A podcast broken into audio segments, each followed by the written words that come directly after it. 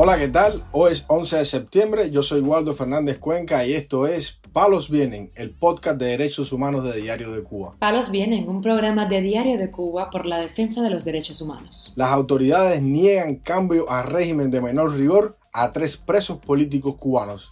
Un activista en Guantánamo denuncia las pésimas condiciones en que vive a pesar de que padece VIH. El preso político Virgilio Mantilla Arango denuncia las terribles condiciones de las cárceles en la provincia de Camagüey. Lo más relevante del día relacionado con los derechos humanos en Palos Vientos. Comenzamos informando que las autoridades judiciales cubanas continúan negando los beneficios estipulados por las leyes del país a los presos políticos, de acuerdo a las denuncias de sus familiares.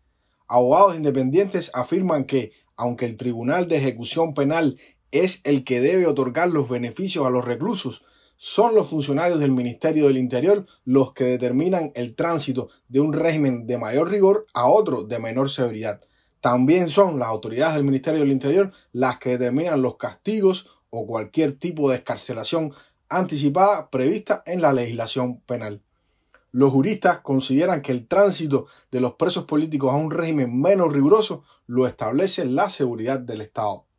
Es el caso, por ejemplo, del preso del 11 de julio, César Adrián Delgado Correa, a quien le han negado la posibilidad de pasar a campamento, según la denuncia de su esposa, Roxana García. Mi esposo actualmente se encuentra en la prisión de Ahuica Alto Rigor Máxima Seguridad, condenado a cinco años privación a la libertad. Mi esposo lleva cumplido ya dos años, un mes y 24 días en las memorias del olvido de la prisión de Ahuica. El 26 de agosto le comunican a mi esposo que le deniegan por un año el campamento otra vez. ¿Hasta cuándo? Yo ya no quiero campamento. Yo quiero libertad. Mi esposo tiene que estar caminando ya por las calles libres. Yo no quiero campamento, yo quiero libertad. Para nadie es un secreto que en la prisión de Ahuica deniegan hasta la sonrisa. Exijo libertad para todos los presos políticos, libertad para mi esposo César Adrián Delgado Correa. Patria y vida y libertad. A Delgado Correa, licenciado en Cultura Física, el tribunal lo encontró culpable de los delitos de desórdenes públicos y desacato. El joven de 28 años se sumó a las protestas del 11 de julio en Colón, Matanza, y publicó en sus redes sociales un video de esa protesta. De igual modo, las autoridades impugnaron la petición de libertad condicional para Reina Yagnara Barreto Batista, sancionada por participar en las manifestaciones del 11 de julio a cuatro años de trabajo correccional con internamiento en el campamento Anoncillo, en la provincia de Camagüey. Su madre, Reina Batista, declaró al portal Martín Noticias que le denegaron la libertad condicional y expresó Yo puse la petición desde marzo y me vienen a dar respuesta a finales de agosto. La abogada me dice que se la denegaron por connotación y peligrosidad del delito. Esta joven de 23 años fue detenida el 19 de julio del 2021. Fue procesada por desórdenes públicos y atentados y enfrentando inicialmente una petición fiscal de 5 años de privación de libertad. También al preso político camagüeyano Ediersi Santana Jous, sancionado a dos años y tres meses de prisión, le fue objetada la petición de libertad condicional en la prisión cerrada Kilo 9 de Camagüey, donde cumple su sentencia por cargos de resistencia y desacato. Lourdes Duques de Estrada, su esposa, explicó a finales de agosto que le dieron el papel de la denegación por seis meses. Primero se la denegaron por tres meses y ahora por seis, dijo esta mujer. Este activista fue uno de los asistentes a las protestas populares del 11 de julio del 2021 y resultó absuelto, pero fue condenado en mayo del 2022 por criticar en Facebook una venta de bebidas alcohólicas el primero de mayo, Día Internacional de los Trabajadores. El Independiente Centro Cubano de Derechos Humanos informó el pasado agosto que al menos 22 de los manifestantes del 11 de julio están en un régimen de mínima severidad que les permite trabajar y que les autoriza breves estancias en sus hogares o los llamados pases. Informamos además que el activista Alexei Brizo Aliaga, paciente de VIH-Sida y residente en Guantánamo, denunció a través de las redes sociales el total abandono en que se encuentra y cómo apenas puede sobrevivir. El opositor así lo expresa. Aquí duermo yo, esta es mi cama. El motivo de que mi cama esté en estas condiciones inhumanas es que cuando llueve, los días más tristes de mi vida, son, lo paso yo cuando llueve, porque el techo, como se puede ver aquí, se moja completo. Completo. El techo se moja completo. Esta es la condición del techo de, mi vivienda. una persona que vive con. Y el gobierno o la dictadura eh, no ha querido ayudarme. En varias ocasiones me, me, he ido a ver a la trabajadora social, he ido al gobierno, he ido al partido eh, a, presentar eh, mi situación, a ver en qué ellos me ayudan y no han querido ayudarme porque como yo soy un defensor de los derechos humanos y estoy en contra de este sistema asesino y criminal que ha llevado al pueblo cubano a la miseria, al hambre, ha degradado la vida del cubano, yo no apoyo eso. Y ellos no me han querido ayudar por mi, por mi manera de pensar.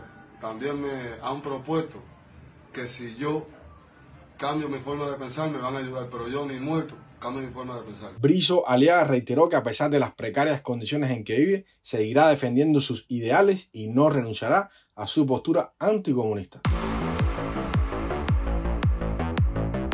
Palos bien. Para finalizar, damos a conocer que el opositor Virgilio Mantilla Arango preso en la provincia de Camagüey, denunció en un audio difundido por el Observatorio Cubano de Derechos Humanos en Twitter las terribles condiciones que a diario se viven en las cárceles debido a la inexistencia de medicamentos y alimentos en las prisiones. Y no hay medicamentos, mi hermano, aquí están inyectando a la gente con agujas de hierro, eso que le están tumbando las nalgas y sabrá Dios lo que le están inyectando con la jeringuilla esa de cristal de, de veterinario de eso de, de los años 80 y pico nosotros estamos, mano de mal para peor y peor, y no hay, vaya. Mantilla Arango expresó que en una visita hecha a finales de agosto por el director general de prisiones Abelardo Jiménez al penal Kilo 7, donde se encuentra este opositor, el jefe de ese centro penitenciario, Eider Sierra, le expresó que debían hacer literas de hasta tres camas debido al hacinamiento de los presos. Y esto aquí está abarrotado, mi hermano, abarrotado de presos, una cantidad de presos que están cayendo. Vaya, yo, yo te digo a ti, no sé qué se van a hacer esta gente sin alimentación, sin medicamentos, sin nada. Aquí ayer hubo un muchachito que ahora me metí de cuarto y ahora me metí en este momento lo sacó para afuera porque, mira, me fue casi arrodillándome, Vigilio, necesito que me regale un poquito de azúcar que me estoy a desmayar. Tengo policía, tuve que cogerle y regalarle un vaso de azúcar y otro amigo mío que estaba conversando conmigo, que, que oyó la conversación, le regaló un poco de, como trabaja en la cocina, le regaló un poco de comida que acababa de entrar del comedor. Oye, y así, mi hermano, sucesivamente, no es ese, es la cantidad de presos que anda con, con polisemia, con náusea así del hambre que, tiene todo el mundo aquí, todo el mundo, porque la alimentación, que es la primera necesidad que tiene la humanidad, el ser humano, nosotros no saciamos esta necesidad, siempre estamos con hambre, siempre por, por la carencia, por la miseria que dan de alimentos. El opositor camagüeyano fue sentenciado en el año 2021 a tres años de cárcel por el delito de daños a la propiedad.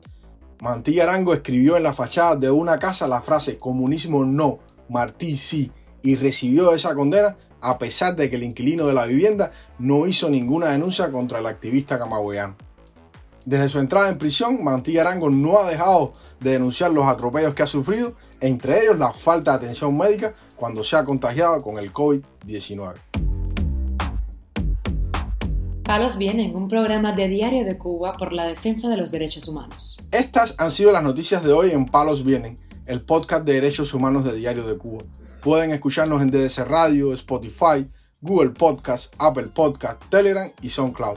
Yo soy Waldo Fernández Cuenca, que tengan un buen inicio de semana y mañana regresamos con más noticias.